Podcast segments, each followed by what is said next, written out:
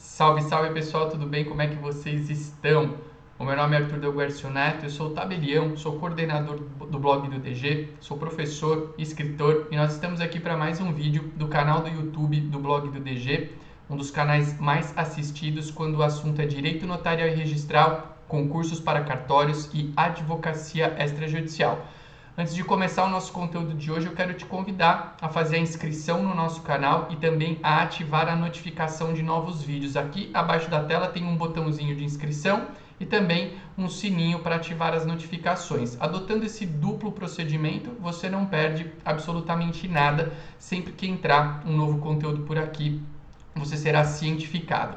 Esse é um vídeo da nossa série O Cartório é Mais Fácil, no Cartório é Mais Fácil são séries com vídeos um pouco mais compridos que visam explicar uh, com uma profundidade maior uh, alguns dos atos praticados pelos cartórios que podem ajudar a sociedade nos, das mais variadas necessidades de suas vidas. Nós já temos vídeos sobre inventário extrajudicial, sobre separação, divórcio e dissolução de união estável. Gravamos um vídeo com as principais características do protesto como ferramenta de recuperação de crédito. É só vocês procurarem aqui após o término desse vídeo por esses materiais.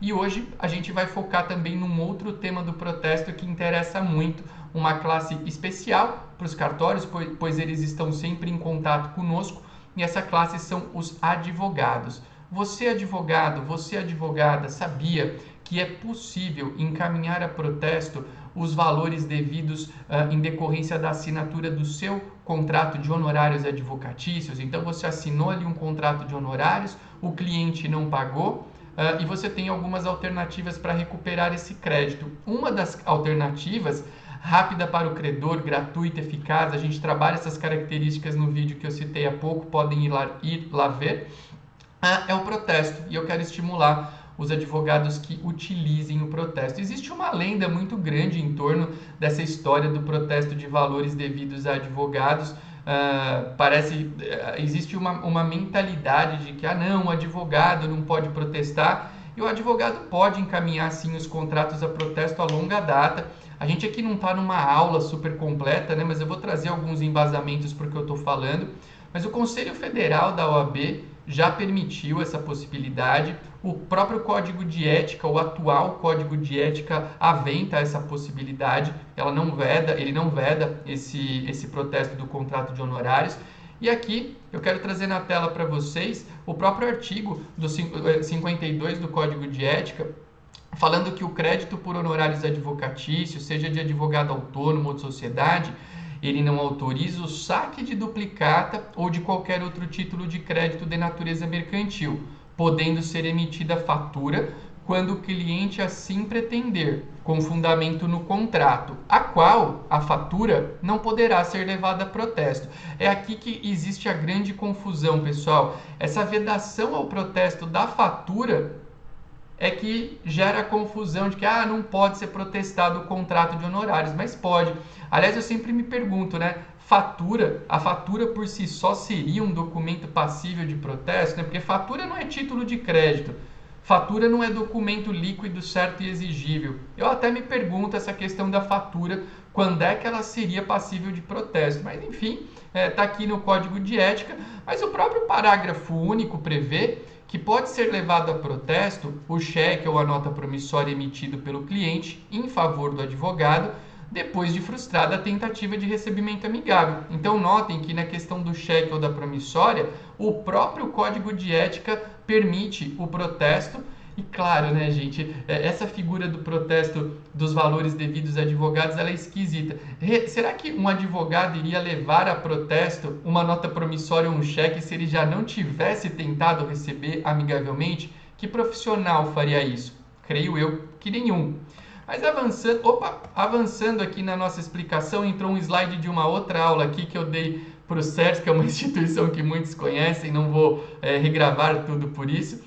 A gente tem aqui esse julgado uh, do, do, do, do, Tribunal de Ética da Advocacia permitindo uh, a, o protesto do contrato de honorários advocatícios. Então tem aqui, ó, artigo 42 do, do atual Código de Ética, 52 do novo à época, né, ainda estava em vigor o antigo, veda o saque, uh, e protesto das duplicatas ou eventuais outros títulos de natureza mercantil unilateralmente sacados pelo advogado.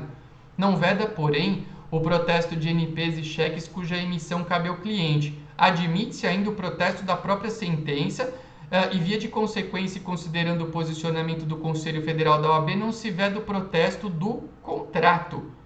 Noutras palavras, não tendo o contrato características mercantis e não sendo evidentemente título emitido unilateralmente, ele pode ser protestado. Tá? Aqui a decisão fala, embora não seja necessário, pode não ser necessário, mas é útil e tem muito advogado utilizando o protesto como ferramenta de recuperação de crédito com sucesso. Continuando aqui, a gente tem uma decisão da nossa corregedoria, Corregedoria de São Paulo, afirmando, ratificando que o advogado pode protestar desde que acompanhado o pedido de protesto, o contrato de uma declaração de que ele tentou receber amigavelmente a quantia de que se diz credor.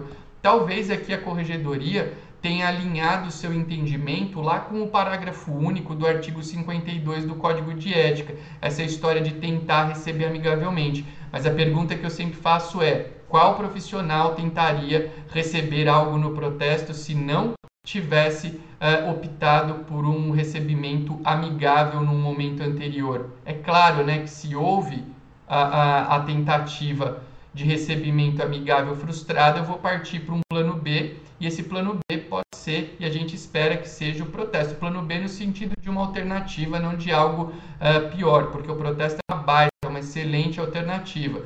Então, em São Paulo, e aí eu recomendo que esse procedimento possa ser reverberado Brasil afora. Você faz uh, o encaminhamento juntando o contrato, o recibo com os valores devidos e essa declaração de que houve a tentativa, a tentativa de recebimento amigável.